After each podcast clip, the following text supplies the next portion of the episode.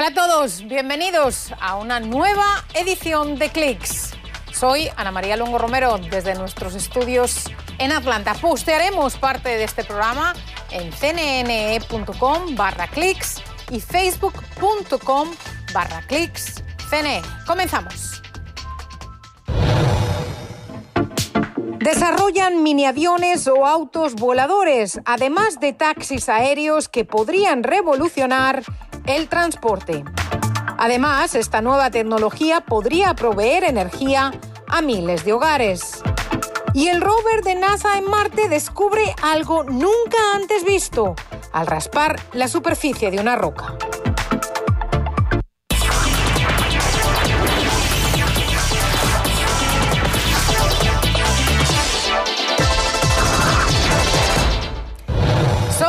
Autos voladores o mini aviones personales. Varias empresas están apostando por este tipo de transporte para que estén operativos en un futuro no muy lejano. Y para muestras, con un botón basta.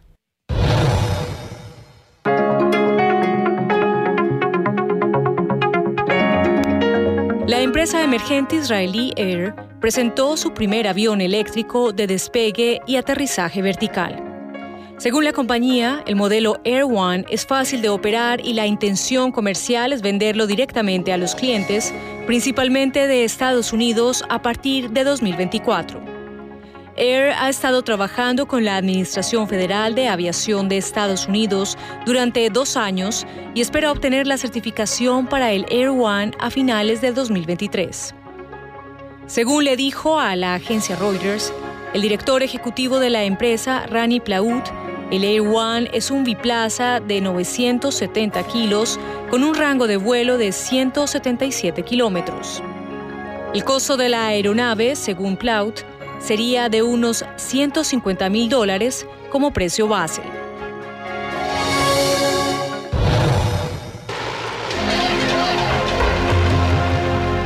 Este es el taxi aéreo que muy pronto podría utilizarse en Corea del Sur. Según reporta la agencia Reuters, se trata de un vehículo de movilidad aérea urbana o UAM por sus siglas en inglés. Las imágenes son parte de una demostración de control y coordinación llevada a cabo en el aeropuerto de Gimpo. En esta demostración, el piloto de prueba voló un modelo de dos plazas fabricado por la empresa alemana Volocopter. Tiene un sistema impulsado por rotores similares a los de un helicóptero para despegues y aterrizajes verticales.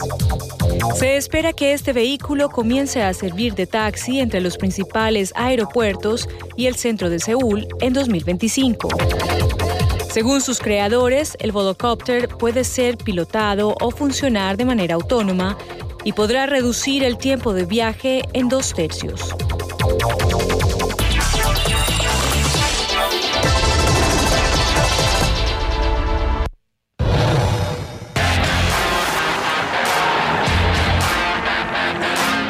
El fabricante japonés de automóviles, Toyota, sigue persiguiendo el sueño del hidrógeno. Según reporta la agencia Reuters, este fin de semana el CEO de Toyota Motor, Akio Toyoda, condujo un coche experimental que podría preservar millones de puestos de trabajo en el sector del automóvil. Reuters señala que el vehículo que condujo en el circuito internacional de Okayama fue un Toyota Corolla Sport propulsado por un motor transformado que funciona con hidrógeno. Para 2025, Toyota prevé disponer de 15 modelos eléctricos y está invirtiendo 13.500 millones de dólares en una década para ampliar la producción de baterías.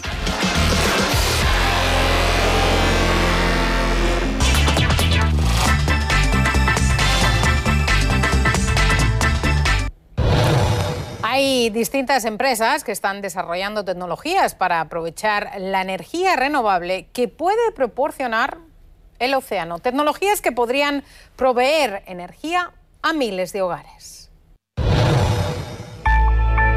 Durante décadas, la energía eólica y solar han sido las piezas centrales de la energía renovable, pero las olas y mareas constantes de los océanos también tienen una riqueza de energía renovable que ha quedado sin usar. Frente a la costa de Escocia, la empresa Orbital Marine Powers es una de las compañías que intentan cambiar eso. Su plataforma flotante 02 del tamaño de un avión jumbo, tiene dos rotores gigantes instalados a unos 20 metros debajo de la superficie del agua y puede usar la energía de las mareas oceánicas.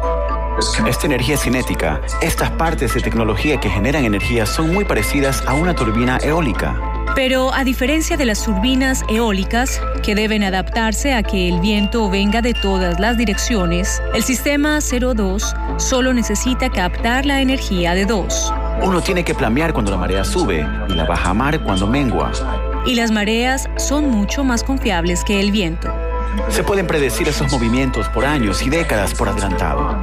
Este es el tercer sistema de turbinas de mareas de Orbital que desde 2012 se conecta al Sistema Nacional del Reino Unido para su testeo. Este último diseño incluye rotores que pueden salir del agua para un acceso más sencillo para sus reparaciones. La empresa dice que una unidad genera hasta 2 megavatios y que eso es suficiente para proveer de energía a unas 2.000 casas por año.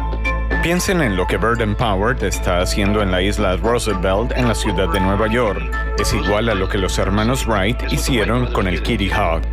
En Estados Unidos, el sistema de turbinas de Verdant Power opera al fondo del río East, que de hecho es un estrecho de mareas. Se encuentra en la fase precomercial, pero entrega energía de manera activa al sistema eléctrico de la ciudad de Nueva York. El potencial de la energía marina es de unos 250 gigavatios en el mundo, y eso es solo por las mareas, no incluye ríos ni grandes canales. Así que se puede ver el potencial para su uso, no solo con nuestra tecnología, sino también con la de la competencia.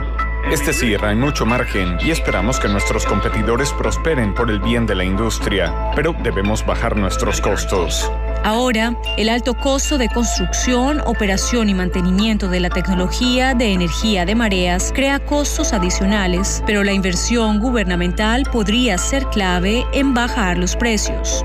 En el Reino Unido hay incentivos económicos. Contamos con ellos para nuestros primeros proyectos comerciales. Al comenzar a fabricar la tecnología en volumen, nos redirigiremos del Reino Unido a América del Norte, Alaska, Nueva York, Canadá. Hay tremendas corrientes por doquier para captar.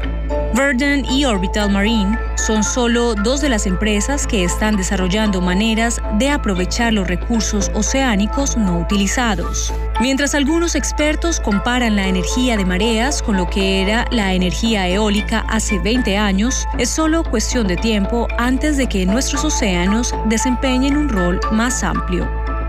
El cambio climático no se resolverá con una solución única. Si se tiene varias juntas, comenzaremos a hacer una gran diferencia y eso es lo que necesitamos. Es momento para una pausa. Al volver, una encuesta de CNN revela el sentir de los adultos sobre la popular red social Facebook.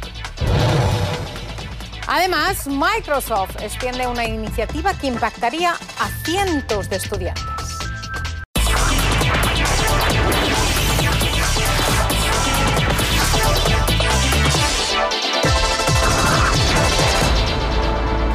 El 76% de los estadounidenses adultos considera que Facebook perjudica a la sociedad.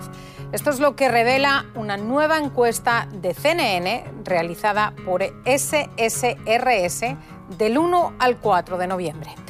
La valoración negativa de la red social se mantiene a través de las diferencias de género, edad y raza de los encuestados e incluye al 44% de los participantes que votaría por candidatos republicanos y al 27% de quienes lo harían por los demócratas.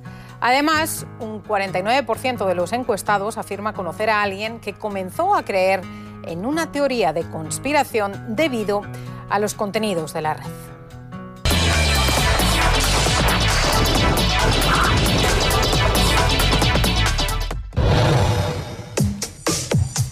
En 2009, Microsoft creó el programa TILS, Educación Tecnológica y Alfabetización en las Escuelas. Su objetivo era ayudar a las escuelas de bachillerato a desarrollar programas de informática sostenibles e inclusivos. Ahora Microsoft busca expandir el programa a Juárez, México y otras ciudades de aquí de Estados Unidos. Para hablar de esta expansión me acompaña Omar Saucedo, el es gerente de vinculación de Microsoft TechSpars México y me acompaña desde Ciudad de Juárez. Muy buenos días, gracias por estar aquí con nosotros en CNE Español. Muy buenos días, Ana María, muchas gracias por el espacio. Bueno, Omar, ¿por qué ahora más que nunca es importante garantizar el acceso a la informática y por qué es importante expandir la educación de las ciencias informáticas? Claro, pues estamos ya de lleno en lo que se conoce como la cuarta revolución industrial o economía digital, Ana María, en donde una característica importante para poder mantener y desarrollar nuevos tipos de empleo son las habilidades digitales, las habilidades tecnológicas y las ciencias de la computación. Esa es la principal eh, razón por la cual nosotros estamos muy enfocados en poderle dar a nuestros estudiantes, sobre todo en este caso con el programa de TILS en preparatorias, este tipo de habilidades para que puedan estar preparados y puedan tener este, un mejor futuro y cómo la pandemia, Omar, ha mm, contribuido a agrandar esa brecha entre los estudiantes que tienen acceso a computación, a ordenadores en las escuelas versus los que no la tienen. Bueno, pues la, pandemia, como todos sabemos, ha acelerado lo que se conoce como transición digital. Todos lo hemos vivido, ¿verdad? Este, trabajar de forma remota, tener reuniones, inclusive interactuar con los familiares. Y obviamente los estudiantes han sido de los segmentos más impactados también este, por esta COVID-19. Eh, definitivamente ha sido un reto importante que nuestros estudiantes puedan tener acceso a programas de educación. Afortunadamente, por el interés y el deseo que existe de estos alumnos de poder seguirse preparando, eh, pues hemos, nos, nos las hemos arreglado y manejado para que ellos puedan seguir recibiendo este tipo de programas, ya sea a través de computadoras o a través de dispositivos móviles, ¿no? O acercarse y colaborar en espacios que puedan tener ellos cerca donde puedan conectarse y puedan seguir con su preparación, pero sí ha sido un reto bastante importante. Omar, hablemos un poco de cuáles son las novedades de esta nueva expansión del programa TILS. Claro que sí. Bueno, el programa se está expandiendo en, varias ciudades en Estados Unidos y bueno, nos da mucho orgullo decir que también viene el programa a Ciudad Juárez, México, eh, lo que representa para nosotros un avance muy importante en este esfuerzo que queremos lograr de poder dar accesibilidad eh, a la población más vulnerable a este tipo de, habilidades y, de programas. En Ciudad Juárez, México, Ana María, eh, tenemos la fortuna de empezar este año con cuatro preparatorias. estas preparatorias están ubicadas en zonas vulnerables con estudiantes gracias a poderles traer este tipo de, capacitaciones y de educación, eh, estos estudiantes pueden tener acceso a herramientas que les pueden ayudar en su futuro, ya sea a través de que los preparen para poder eh, seguir con una carrera o bien este, poder encontrar un empleo conforme avancen con, con sus estudios. Y por primera vez tengo entendido que el currículum va a ser traducido al español. Así es, eh, pues es la primera vez que tenemos un currículum en español y además lo tenemos en alianza con una de las universidades más importantes en Estados Unidos, como es Carnegie Mellon University, lo que eh, genera un valor agregado para nuestros, nuestros estudiantes en Ciudad Juárez, en México, de poder tener una educación de, alta competitividad de clase mundial y poder ellos entonces entrar en un programa que los ponga eh, al tú por tú de una manera competitiva a nivel internacional. Y también con quiénes se van a asociar para poder lograr esta expansión en México. Bueno, eh, gracias a la alianza que tenemos con dos organizaciones eh, eh, aquí locales, una organización que se llama FECHAC y otra que se llama FUNAC, son dos asociaciones civiles cuya misión es este, poder ayudar a que la ciudad sea más competitiva y para ello el tema de educación es muy importante. Con ellos nos hemos aliado para poder hacer el arranque aquí en Ciudad Juárez.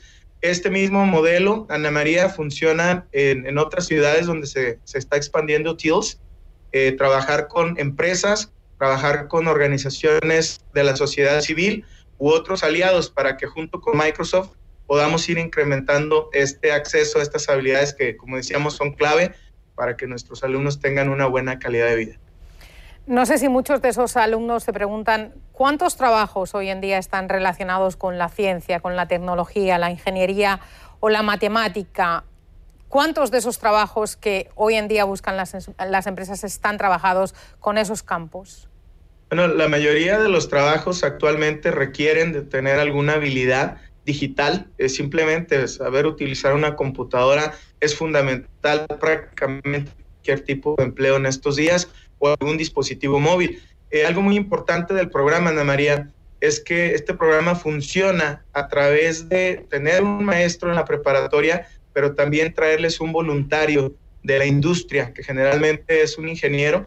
Este voluntario de la industria, al vincularse con el maestro, eh, juntos imparten una clase a los estudiantes y es muy rico tener a esa persona de la industria, ya que les trae a los alumnos justamente información de lo que está sucediendo en el mercado laboral, necesidades que tienen las empresas, oportunidades que existen también en economía real, lo que hace que los estudiantes desde esa edad de preparatoria puedan tener mejores referencias y puedan focalizarse, ¿verdad?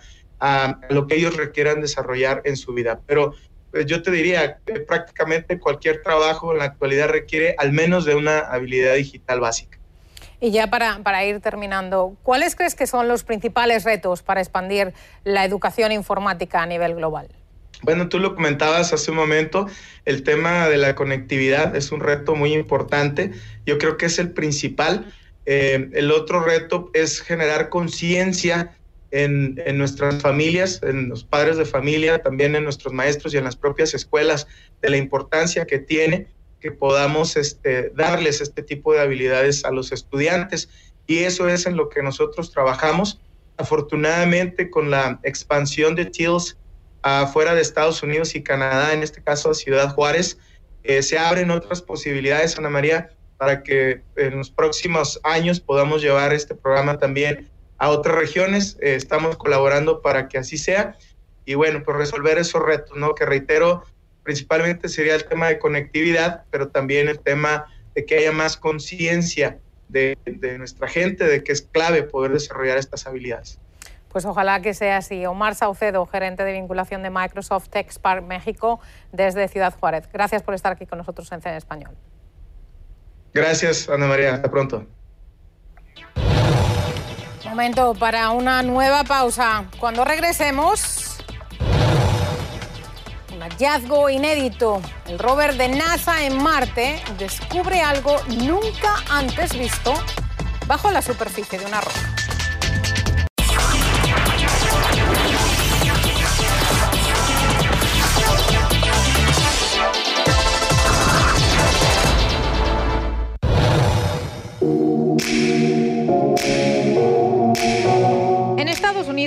Hay cada vez más trabajo para los robots, tanto que las empresas ya registraron un número récord de empleo de robots en los primeros nueve meses de este año. El motivo es que se apresuraron a acelerar las líneas de montaje y además enfrentaron dificultades para sumar trabajadores humanos. En este periodo, las fábricas y otras industrias encargaron 29.000 robots, según datos recopilados por el grupo Association for Advancing Automation. Esto es un 37% más que en el mismo lapso del año pasado y representa un valor de 1.480 millones de dólares. El dato también supera la cifra máxima anterior establecida en el mismo periodo, pero en 2017 antes de la pandemia. Imágenes captadas por el vehículo explorador Perseverance en Marte muestran algo que realmente nunca se había visto antes.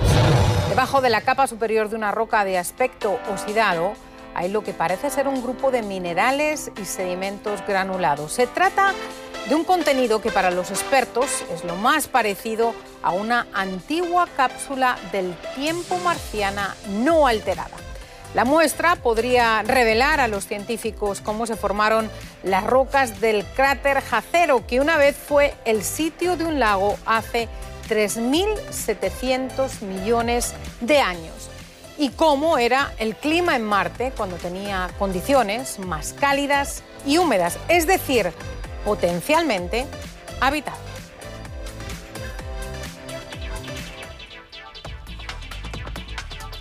Se nos acaba el tiempo por hoy, pero estamos en facebook.com barra clics CNN. Soy Ana María Longo Romero. Nos vemos en la próxima edición de Clics.